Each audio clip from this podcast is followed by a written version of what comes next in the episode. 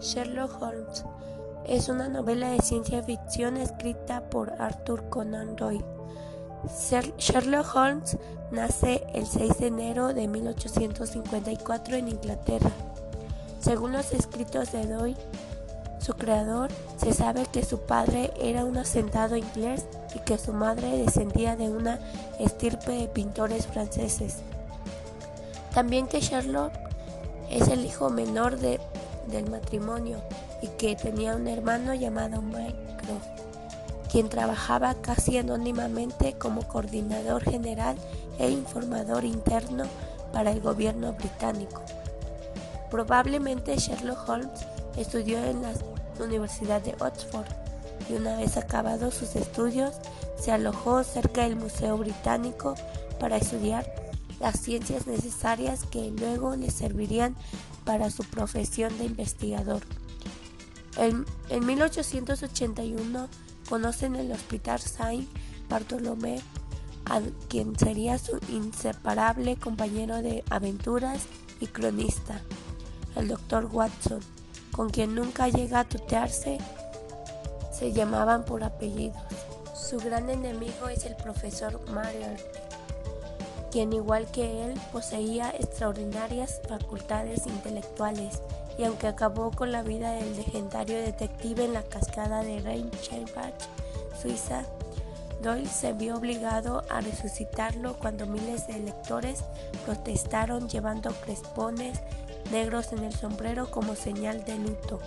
Sherlock Holmes reaparece en el caso de la casa vacía. La reaparición de Sherlock Holmes es en 1903, después de una carrera de 23 años en la que Watson compartió 17 con él. Holmes se retiró a su dedicarse a la apicultura. Inclusive llegó a escribir un libro titulado Manual de Apicultura. También resuelve uno de sus casos más difíciles, la aventura de la melena de león, 1907. Ya estando jubilado como detective, dedicó dos años a preparar una importante acción de contraespionaje, poco antes del inicio de la Primera Guerra Mundial. A partir de 1914, no hay más datos sobre él desde entonces. Los conocimientos que a veces ciertan a Watson era que Holmes se caracterizaba por el uso de métodos científicos, centrándose en la lógica y el poder de la observación y deducción. Watson se muestra sorprendido del desconocimiento que tiene sobre la teoría heliocéntrica demostrada por Nicolás Copérnico en el siglo XVI.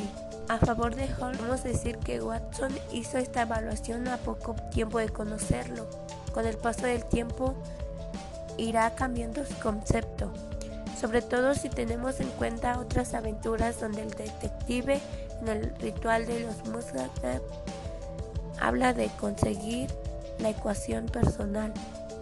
En la aventura de los planos de Bruce Partington compara la visita que les hace Mycroft Holmes al 221B de Brackett Street en un planeta abandonado de, su órbita.